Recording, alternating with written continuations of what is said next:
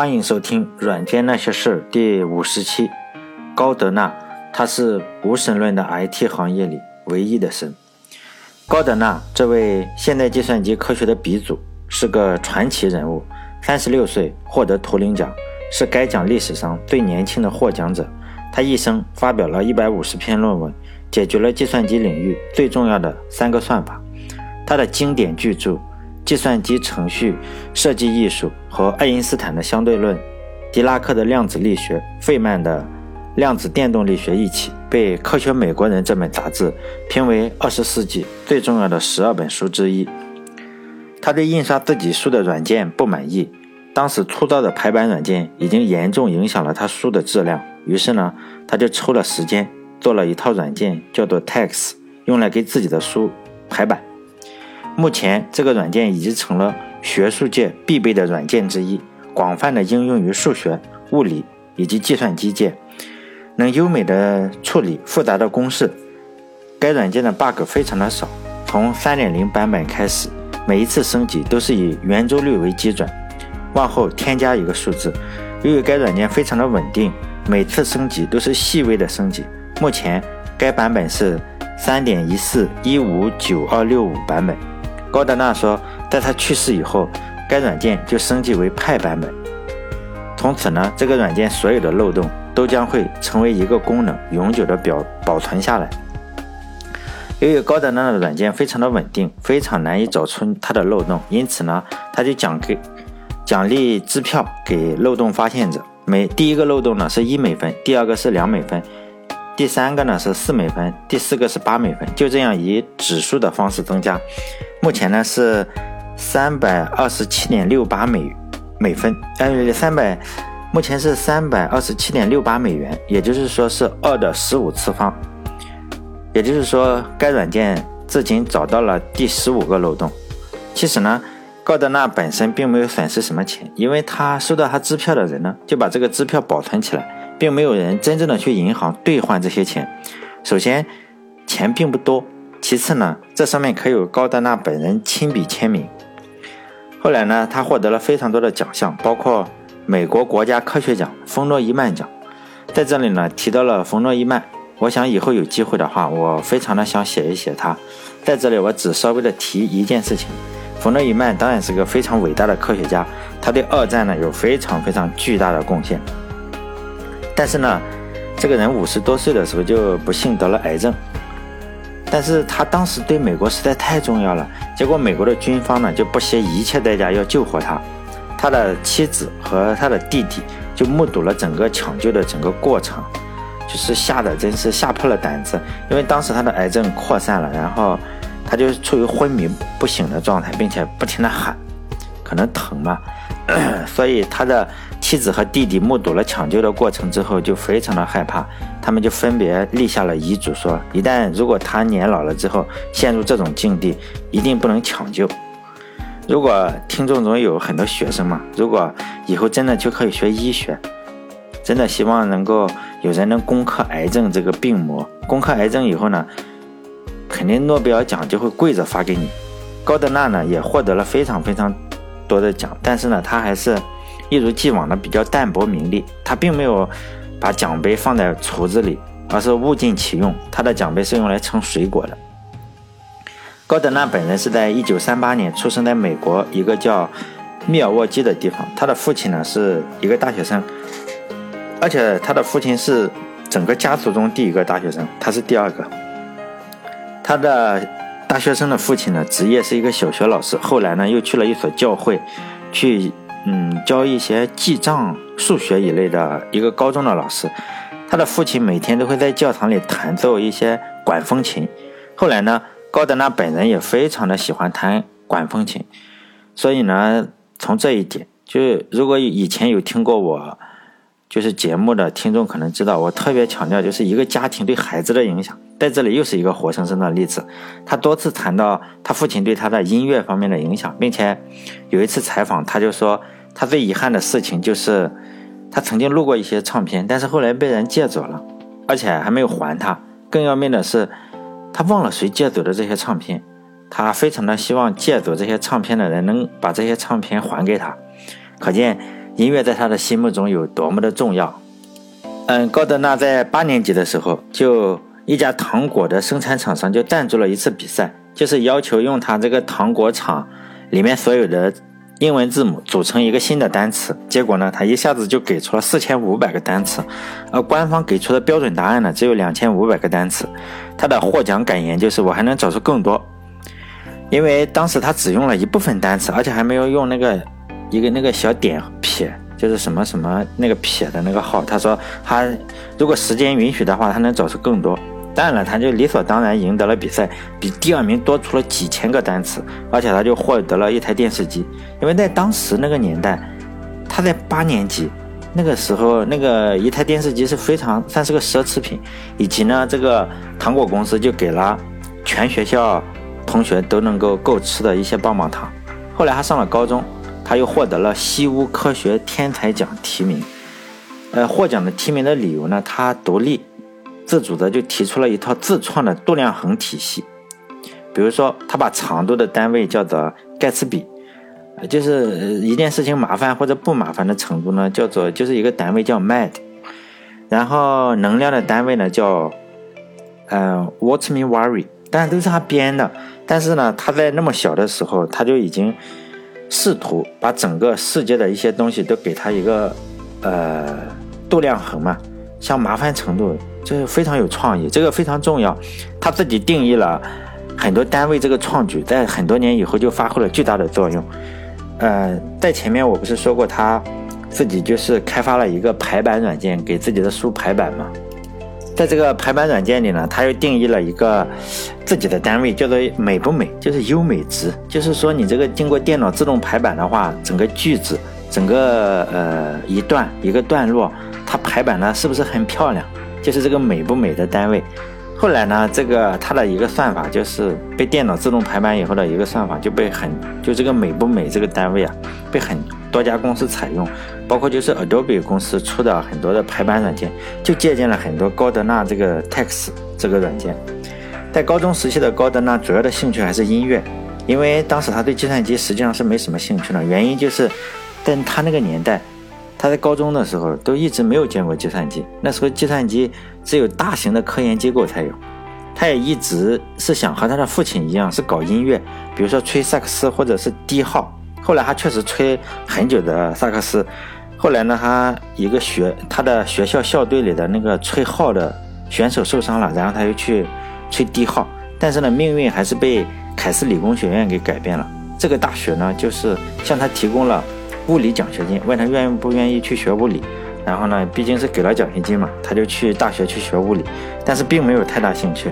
他一去之后呢，在大一的时候就被微积分老师叫保罗·冈瑟。然后他的微积分老师就劝说他不要学物理了，就改行。他马上就改行去学数学。在一九五六年呢，他才第一次接触到了计算机，那是一台 IBM 的六五零。于是呢，他就相当于一下子找到了自己的真爱，然后没日没夜的就玩了好久，自学成才嘛，就根据那个呃编程手册，最后也就变成了编程小能手。在写的很多的小软件，比如说如何把一个数分解成素数的乘积，以及自己写了一些游戏来玩，尤其是写井字棋。然后写了很多这种小软件之后呢，这个编程的天才就慢慢的被发现了。学校的篮球队就发现了这个编程的天才。在一九五八年的时候，凯斯学校的篮球队呢就请他写一个软件，就根据你这个篮球队员的命中率、抢断的次数或者失误的次数这一系列的数据，就给球员打个分。就这个软件，就是篮球队的教练非常的喜欢。在凯斯学校，后来他获得了整个大学联赛的冠军。在凯斯学校获得联篮球队获得冠军的那一年，还单独就感谢了一下高德纳这个软件，毕竟贡献了很多的功劳。后来新闻周刊还专门写了一个报道，就来报道这个软件在这个。体育界的应用，IBM 当然也抓，也肯定要抓住这次机会。IBM 也就在公司那些宣传画上刊登了 IBM 六五零和高德纳的合影，毕竟这是一个千载难逢的宣传的机会。高德纳呢就被计算机深深的吸引住了。他说，计算机和音乐有异曲同工之妙。他就说嘛，计算机科学和其他的领域有最大的区别，就是它可以不断的跃变，从微观的角度上一下子上升到宏观的角度上。最终呢，他是说。你这个人有百分之二的人呢，从小就形成了一种思维结构，导致他和计算机就发生了共鸣。当然，他说的很玄乎，有百分之几、百分之几的。当然，最后呢，他还是说他意识到了自己成为了一位计算机科学家。在一九六零年的时候，高德纳以非常非常优异的成绩从凯斯理工学院毕业了。由于他当时的成绩实在是太好了，而且还做出了非常多的贡献，比如说给篮球队啊写软件这种，校方呢就投票嘛，就决定授予他本科毕业的时候是学士学位，就连硕士学位同时也给了他，一下子就获得了两个学位。从这个学校毕业之后，他就去了加工理加州理工学院，在那里就读了三年嘛，就然后就拿到了数学博士学位，三年就把博士学位也搞定了。他从加州理工博士毕业以后呢，学校就马上把他聘为了助理教授，就开始当老师。当时他还在呃当时的计算机先驱公司一家叫做布劳斯公司的当兼职的顾问。当然，他当时他是说他主要做硬件和软件，但我也没有查到他具体做什么。但有一个他的好朋友说过，他给 Algo 六零编译器，就这门语言写编译器。就当时的，呃，布劳斯公司是计算机行业的领跑者，该公司就开发了就是 Algo 六零这个编编程语言，就是它的高德纳在里面功不可没。他这个嗯，编程语言的开发者跟他是好朋友。他在给 Algo 六零就是编编程语言写了一个测试，叫做 Man or Boy Test，翻译成中文名就是纯爷们和小屁孩测试。就是你如果这个编译器通过了我这个东西的测试呢，它就会显示出一个负的六十七出来，因此通过了就是纯爷们儿。就你就是相当于我们现在的测试用力。在一九六二年的时候，还在读博士的高德纳，这个名声早就已经名声在外了嘛。就非常的厉害，在一九六二年一月份的时候，就是 Edison Verson 出版社就找到了他，就问他能不能写一本书，就写编译器方面的，因为当时编译器是非常初级，当时大家都是写汇编嘛，还不太相信编译器，他也就欣然答应了。结果一写就写多了，因为已经写了三千多页，出版社一看就说。本来就让你写一本书，你写三千多页出来，就是不可能。一本书不可能有三千多页，因此呢，就刚开始就让编辑去审核一下，看看哪些部分可以删掉。因为我们只要一本书，就把这三千多页看看能不能压缩成一本书。这个编辑肯定，这种出版公司就找了一些技术专家或者是教授去审核。结果这些教授一看，就是普遍反应就是说，最好你一点都不删。因为高德纳写的这三千页，每一页都非常的重要，于是呢，他们就经过讨论，就制定了一个非常疯狂的计划，就索性就直接出一系列，不要出一本了。因此，这就是这本这套啊，应该叫《计算机程序设计艺术》这本史史级的书，也就这样定下来了。到现在还没写完。当时也就是说，一个还没有毕业的博士，也就挑战了一个前所未有的新领域。当时他试图挑战编译器，后来简直就是挑战了计算机。这一这本书这部书啊，一直是所有程序员首推的书，但是后来我还是因为我比较喜欢计算机，然后就是买回来了，买了三本，但是呢，就是读不下去，对我来说还是实在太难了。第一卷的标题叫做《基本算法》，虽然我们看起来里面带了“基本”两个字，但实际上对大部分人来来说就是一点都不基本。据说比尔盖茨花了一些时间就读完了这本书，并且做完了这本书后面所有的习题，然后他就说呢。如果谁读完了这本书的话，记得给微软发个简历。比尔盖茨还说嘛，如果你想成为一个更优秀的程序员，就去读这本《就基本算法》这本书。当然，这个基本算法实际上一点都不基本，因为对我来说真的是有点难。对其他的很多人我问过，因为我总是要怀疑一下，我是不是只有我觉得难。后来很多人都说很难。对此呢，高德纳教授的评价就是说，你如果这本书都看不懂的话，你应应该考虑一下要不要继续当程序员。后来呢，我还考虑了一下，即使读不懂，我打算也继续当程序员，因为我觉得我还是比较喜欢写程序。虽然读不懂他这本书，在一九九二年的时候，高德纳就为了能把这本书完成，因为他要写七本，他就退休了，然后就不带学生了，也不带博士生了，他总共带了二十八个博士，从此也就不带收徒弟了。另一方面，他也想，就是说。肯定有很多人想拜他为师，他还是留了一个念想，就在学校里就开了一门课，每次呢，他都会提出一个问题：如果谁能快速的给出就是让这个高教授非常满意的答案，高德纳教授就同意在这个学生的博士论文上签字，就签上他的名字。同时，他也不再使用电子邮件，他写作的时候只用纸和笔，然后呢，再把写过的东西再逐字逐句的录入计算机。有记者就问他：为什么你不使用直接使用计算机？这样还简单嘛？他说。他打字的时候太快了，以至于他的思维跟不上他打字的速度，反而他写写的话是正好，他想到哪里就写到哪里。